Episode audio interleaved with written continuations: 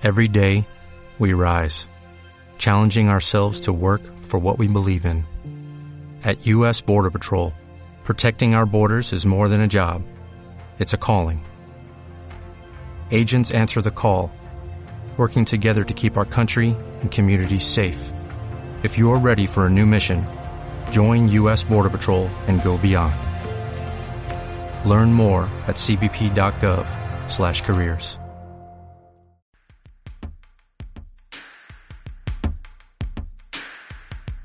Estás escuchando De Donosti al Cielo con Carlos Bengoa de las redes sociales de Donosti City en radioviajera.com.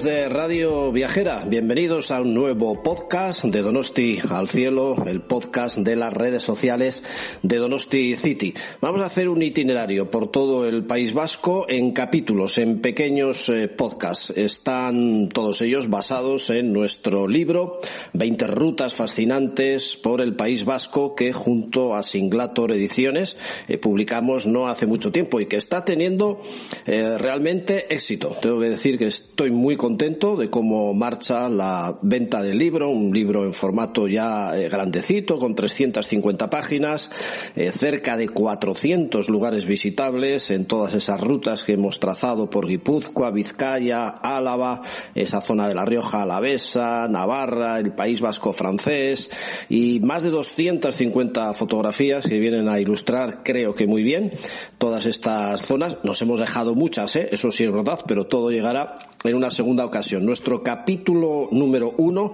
está dedicado al Faro de la Plata. Para mí el faro más icónico, el faro más bello de la costa vasca y que está precisamente uniendo los términos municipales de San Sebastián y de Pasaya. Ese fantástico monte Ulía con esos acantilados increíbles y su hermano gemelo que sería ya Jaizkibel para irnos por toda esa cordillera hasta la localidad de Ondarribia. Pero vamos a visitar, si os parece, este gran sendero que une San Sebastián y Pasaya a través del Faro de la Plata.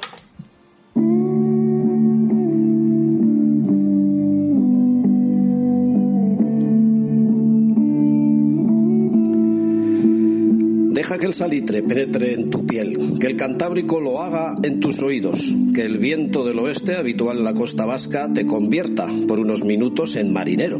Siéntate en una roca que se asoma sobre el faro más bello de nuestra costa, aquel que domina la entrada del puerto de Pasaya, tocando las laderas del cercano Jaizkibel y del compañero Ulía, tan cargado de historia y de leyendas. Montañas mágicas que caen con violencia en un mar amigo, mientras cientos de gaviotas sobrevuelan los acantilados buscando algún pez suelto de los pesqueros que entran y salen. No hay lugar más maravilloso que este faro para que el Cantábrico te llene de energía.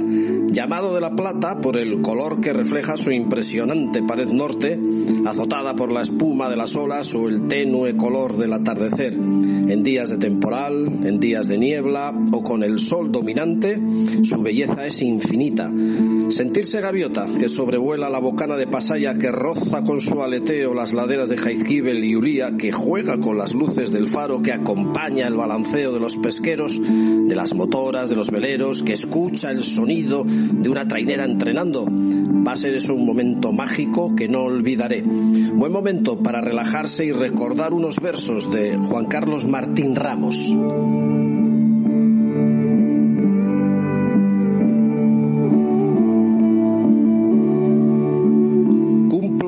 Las olas mi misión en la tierra, que mi faro de luz contra viento y marea. Soy farero de oficio, vigía a todas horas, capitán de una torre parada entre las rocas. Paso el tiempo contando de noche las estrellas, de día las gaviotas, los barcos que se alejan, pero nunca estoy solo. Paseo con mi sombra, converso con el mar, escucho caracolas. Por el aire dibuja el humo de mi pipa, sirenas y veleros que van a la deriva.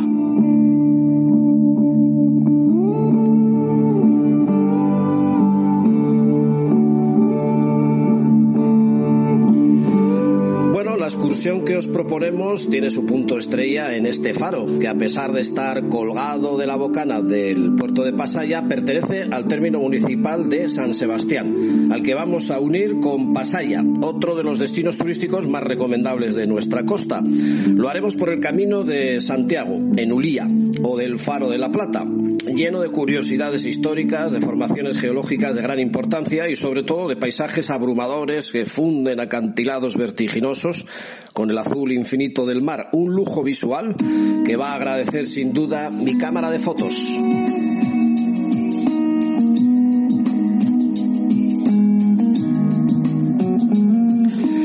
Cerca de 6 kilómetros de divertido sendero, bien marcado por el monte Ulía, y forman ese territorio mítico del Camino de Santiago costero que durante siglos ha tenido un carácter altamente estratégico. En la misma cumbre se sitúa la Peña de las Brujas Sorguinarri, así llamada por los maleficios que lanzaban a los barcos.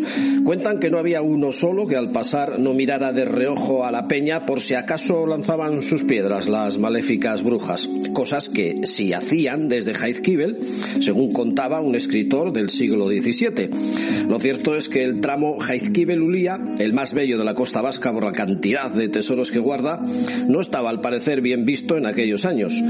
Para conjurar los peligros se levantaban faros y fuertes, y así vemos de referencia el faro de la Plata de 1855 y el fuerte del Almirante, que domina la parte más alta de Ulía, levantado en la última guerra carlista 1872-1873 Evidentemente eran otro tipo de peligros y no los de índole brujesca.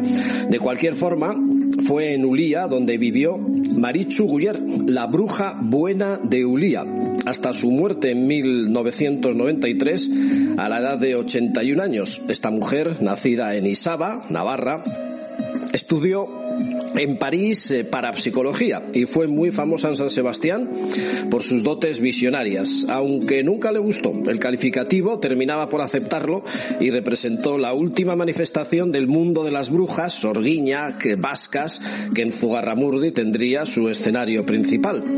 Así que unir el ajetreo de Donosti con la tranquilidad de un pueblo marinero como Pasaya puede resultar curioso, pero a la larga tendremos al Cantábrico de compañero, así que lo único que haremos será cambiar a los surfistas de la playa de la Zurriola, donde vamos a iniciar la aventura, por los barcos y las casas marineras de Pasaya. Una excursión que me permitirá disfrutar de un pueblo maravilloso, lleno de cultura, de actividades, de historia, de gastronomía afamada y sobre todo de cientos de rincones o chocos a los que sacaré una fotografía.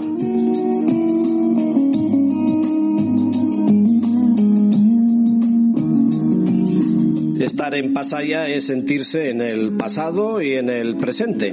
Ya su entrada desde la bocana del puerto, desde Puntas, es algo maravilloso. En el inicio del paseo por San Pedro veo ya ansioso la otra orilla, la de San Juan, con su calita de piedras apta para el baño, con su merendero, su paseo marítimo, su arco antiguo, su plaza de casitas de colores, su motora que cruza sin descanso de San Juan a San Pedro, de San Pedro a San Juan, y al fondo la compañía de las gigantescas grúas del puerto de Pasajes Ancho, Pasay Ancho. Mientras eh, voy a caminar por San Pedro para pasar por el Museo Albaola, donde se reconstruye, siguiendo las técnicas de aquella época, la nao San Juan. Pasaré por el Mater Museo A, el último atunero vasco reconvertido en museo.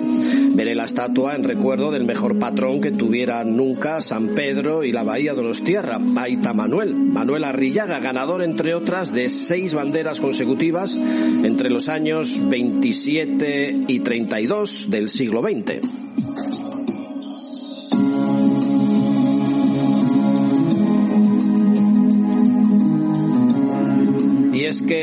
Citar Pasaya es citar el remo.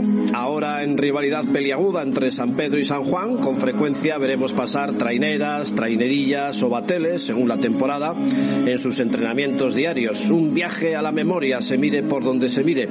Con razón, Víctor Hugo se quedó a vivir aquí durante un tiempo y de hecho uno de los atractivos de San Juan es el Museo Casa de Víctor Hugo que visitaremos sin duda.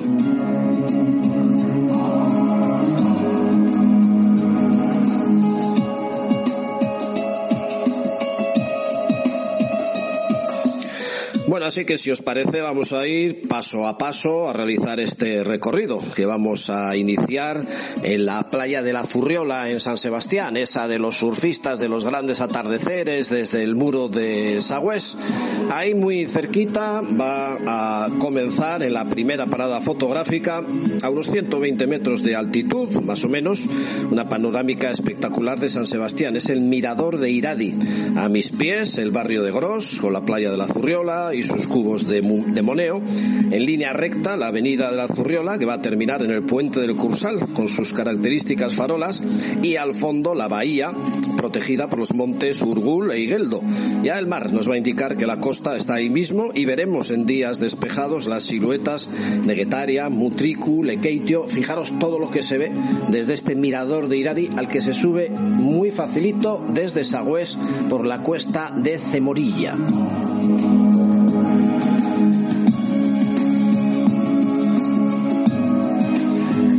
Que voy a seguir el sendero evidente que me conduce en un momento a un cruce de caminos. El de la derecha me va a llevar en otros 10 minutos hasta la rotonda del albergue de Ulía. Eh, pero voy a ir por el de la izquierda para seguir el trazado del mar y de los acantilados. Así que admirar las vistas sobrecogedoras del Cantábrico, no sin cierto vértigo, seguiré el sendero que me va a llevar hasta la fuente de la Cutraya.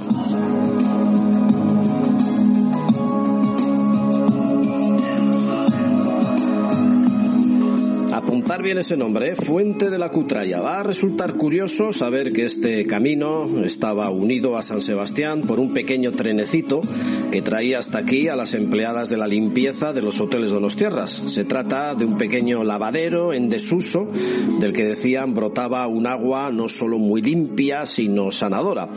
Desde la salida voy a llevar unos 30 minutos de recorrido y ahora sigo el camino muy descendente que va a pasar a ser empedrado, como si de una calzada romana se tratara. A mi derecha, según bajo, va a quedar una imponente roca muy visible y enseguida a mi izquierda otro mirador, esta vez de madera con panel explicativo y con unas vistas preciosas de los acantilados. Sigo ahora, entramos muy bonitos ascendentes y descendentes por esta calzada llamada la de Josecho Mayor.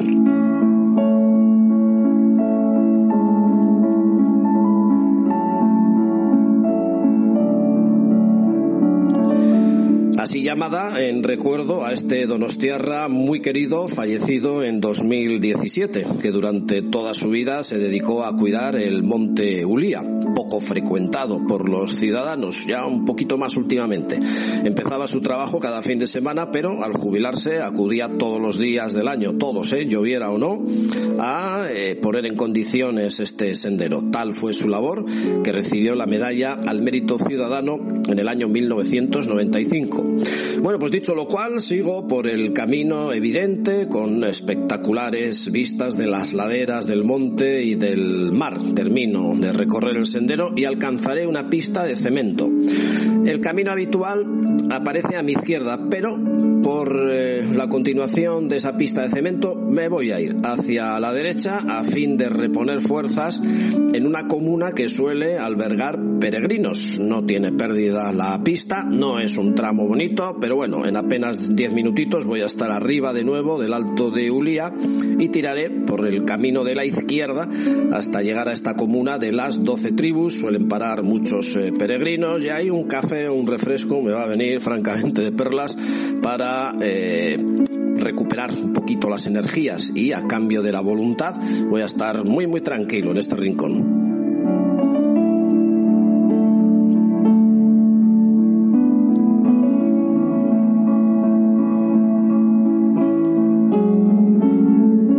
Seguir el camino por la pista que me conduce en un centenar de metros a otro cruce más, el de las Icastolas, muy visibles al fondo. La carreterita de la derecha me va a dejar pronto en las puertas del afamado restaurante Arzac, pero como no voy a ir ahí, me iré antes de llegar a la Icastola Mendiola, veré un senderito a la izquierda que me va a llevar hasta el Faro de la Plata sin ninguna pérdida, siempre teniendo en cuenta que el faro va a quedar enfrente y hacia mi derecha y el el mar a mi izquierda. Entre unas cosas y otras ya llevaré como hora y media de excursión.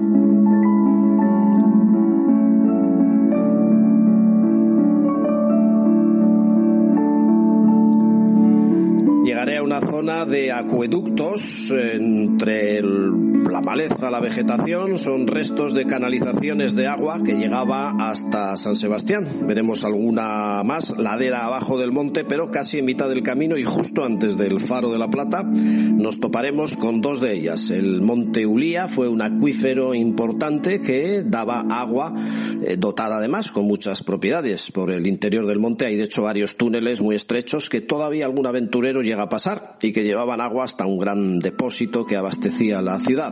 Depósitos que pueden visitarse los domingos en los viveros de Ulía. La imagen del faro la tenemos ya a la vista. Previamente pasamos una fuente con banquitos y mesas de piedra que todavía sirve de merendero a algún pasaitarra. Es la fuente del inglés, a la que sobre todo la gente mayor acude con botellas para llevar a casa por sus grandes propiedades curativas. Una mínima cuesta arenosa me va a dejar ya en el mismo faro de la Plata.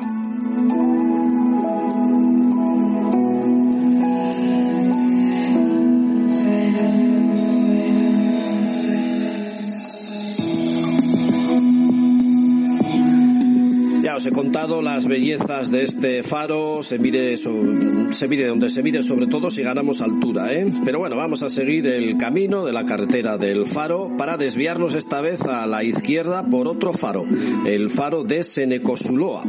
Es otro icono de la bocana del puerto, faro que ahora quiere rehabilitarse para el público. Un pequeño edificio plano que corona la cúpula blanca de ese faro. La escalinata es muy empinada, así que voy a tener cuidado en bajar, cosa que haré enseguidita, enseguidita hasta la misma bocana del puerto de Pasaya. Ahí sigo el paseo marítimo de San Pedro hasta el Museo Albaola.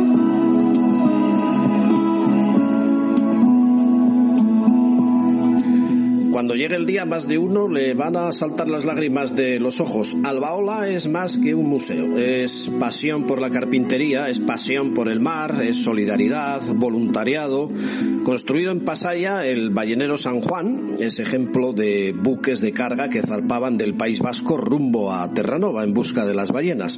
Hasta mil tinajas transportaba para llenarlas de grasa. Hundido en Red Bay en 1565, fue 400 años después cuando el equipo de arqueología Parks Canadá encuentra sus restos bien conservados y se convierte en uno de los símbolos de patrimonio cultural subacuático de la UNESCO.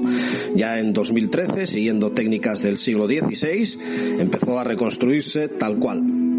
Así, la madera de roble procede de la comarca de Sacana, un valle espléndido entre Irurzun y Alsasua. Los mástiles de hasta 30 metros de la selva de Irati, las velas y sogas de cáñamo de la comarca del Ebro y Bretaña, el alquitrán de Quintanar de la Sierra y el hierro de las forjas de Legazpia. Y lo mejor, tras la nao San Juan y su botadura, que más o menos llegará hacia marzo-abril del 2022, llegará la nao Victoria, la nao con la que Juan Sebastián Elcano daba la vuelta al mundo.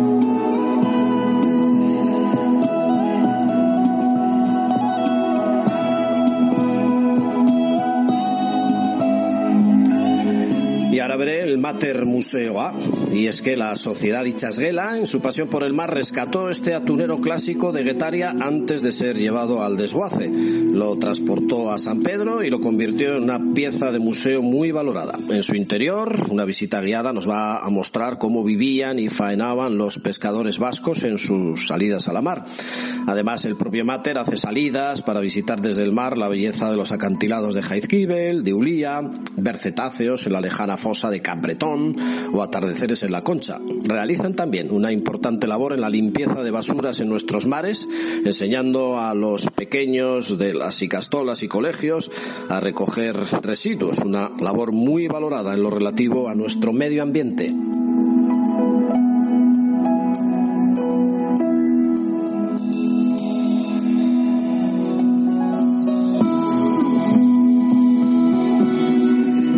Preparen cámaras para fotografiar y sacar vídeos, porque vamos a pasar la motora, esa motora verde que realiza cada día del año, casi sin descanso, el paseo de San Pedro a San Juan y vuelta. Por 0,80 euros evitamos un rodeo por todo el puerto de Pasaya de cerca de 12 kilómetros en coche, bordeando además parte de Rentería y de Lezo. Un paso de apenas 200 metros en línea recta pocas veces es más rentable y gratificante. Además son momentos eh, muy agradables a medida que vas viendo acercarse las casas de San Juan. Mientras tanto, preparo el itinerario a seguir y observo la cantidad de restaurantes colgados sobre el mar donde posiblemente tiente comer, que ya va siendo hora. Al bajar en San Juan entiendo enseguida el porqué de su fama, con ese monte amenazante pegado a la parte trasera de las casas, advirtiéndonos que él llegó antes, una sola calle muy estrechita en la que de cuando en cuando trepan escaleras hacia alguna de las viviendas. Y es que San Juan es historia pura, como la del escritor Víctor Hugo, la del marqués de Lafayette, militar y político francés, que zarpando de San Juan eh, participó en la guerra de la independencia de los Estados Unidos, como se recuerda en una placa en el mismo embarcadero.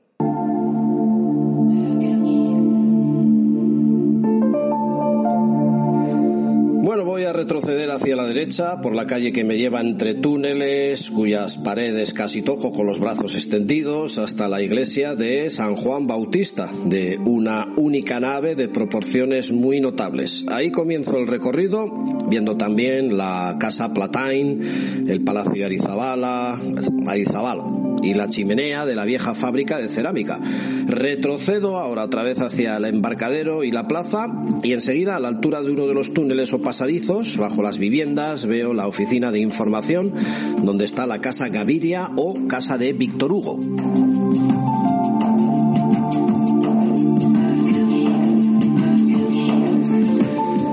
Una delicia que hay que visitar. Podemos ver su dormitorio, su cama, su salón con un espléndido piano y sobre todo unas maravillosas vistas de Pasaya con todo su sabor a mar. Una pequeña sala ofrece un visual sobre Pasaya y el propio escritor francés, autor entre otros de la legendaria obra Los Miserables. Muy aficionado también a viajar, recaló por casualidad en Pasaya, de la que se enamoró, quedándose a vivir un tiempo.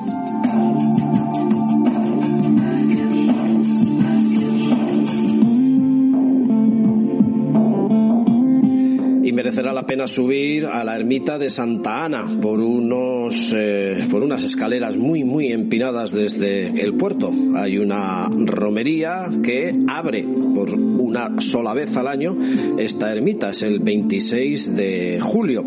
Hay pegado también un albergue de peregrinos con dibujos muy curiosos en las fachadas y de hecho fue en su, en su tiempo hospital de peregrinos, pero sobre todo me va a ofrecer unas vistas excepcionales de todo el puerto. Desde aquí arriba domino Lezo, Rentería, Pasayancho, San Pedro, San Juan, con ese abrigo de los montes lejanos como Larún, la Peña de Haya, con los más cercanos de San Marcos y Ulía, veré toda la comarca de Oarso Aldea y eh, que por cierto es muy brillante en estudios eh, geológicos. Pero vamos a bajar de nuevo por esas escalinatas de piedra hasta situarnos otra vez en el embarcadero y esta vez dirigirme a la Plaza de Santiago, punto de reunión principal de los San Llena de ambiente que brilla todavía más en sus curiosos carnavales, ya que son temáticos y todo el pueblo se disfraza de lo mismo.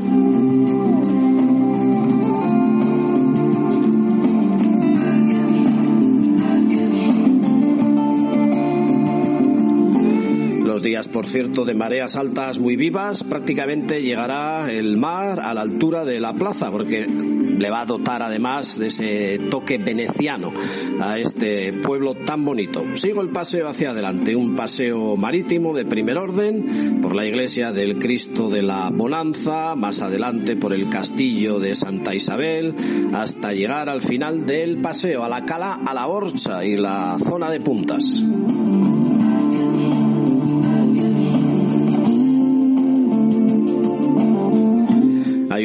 Típico de sardinas, de sidra, pinchos, cañas, eh, ahora ya más moderno, ¿eh? Y es muy conocido, no solo por los pasaitarras, aunque ahora, al estar más moderno, pues ya da bastante más que eso. Llegar hasta ahí es una delicia y tomar algo viendo la bocana del puerto, enfrente el peñasco del Faro de la Plata, las escaleras de Senecosuloa, por donde hemos bajado anteriormente, las primeras geoformas de Jaizkibel y un poquito más adelante, ahí está el merendero que, la cala quiero decir, que da nombre al merendero, a la borcha, que sirve de playita que además han arreglado recientemente con escaleras y duchas. Va a ser un gran remate a esta jornada si tengo la suerte de poderme dar un baño en esta zona tan privilegiada y sobre todo ver el atardecer. Así que pasaré de nuevo la barca a San Pedro para coger el autobús a San Sebastián, recordando a Víctor Hugo en su obra sobre los eh, Pirineos. Si tengo suerte veré todavía entrar algún barco, algún pesquero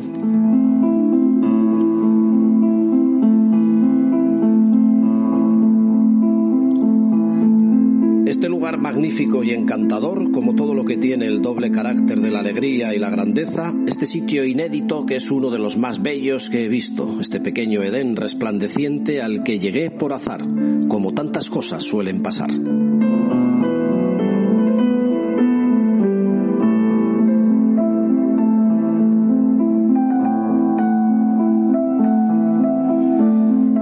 Amigos, pues hasta aquí nuestra primera ruta del libro 20 rutas fascinantes por el País Vasco de Singlator Ediciones, cuyas referencias para poderlo adquirir lo tenéis en todas nuestras redes en la cabecera, bien en el grupo Facebook o de portada, como quien dice, en nuestro grupo Twitter. Ya sabéis que estamos también en LinkedIn, en YouTube, en Instagram, por supuesto, y en tantas plataformas hoy en día. La verdad es que estamos muy contentos con el contenido y la divulgación y la audiencia que está teniendo nuestro blog dorosticity.org. Desde San Sebastián, un saludo de Carlos Bengoa. Abur.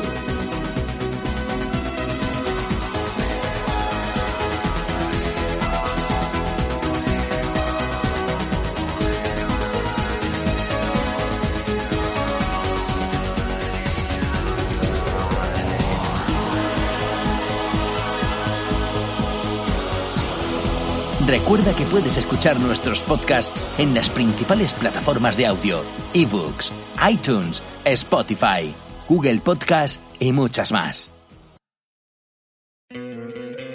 ¿No te encantaría tener 100 dólares extra en tu bolsillo?